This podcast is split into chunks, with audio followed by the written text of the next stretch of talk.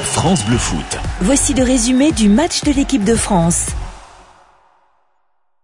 Une soirée de dingue, l'équipe de France qui s'incline euh, au tir au but, 5 tirs au but à 4 après euh, avoir été mené dans ce match, après avoir recollé au score et dominé et être rejoint 3 partout au terme des 120 minutes de temps réglementaire, puisqu'il y avait 3 partout déjà au terme des, 90 minutes avant les demi-temps de, de, prolongation, l'ouverture du score dès la 16e minute de jeu de Seferovic, l'attaquant suisse.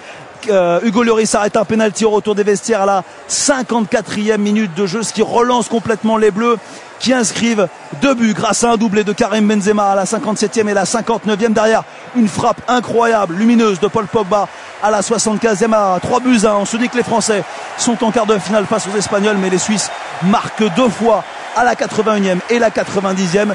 Les prolongations, la prolongation et leur demi-temps, euh, les demi-temps ne donneront rien et les Suisses donc s'imposent au tir au but.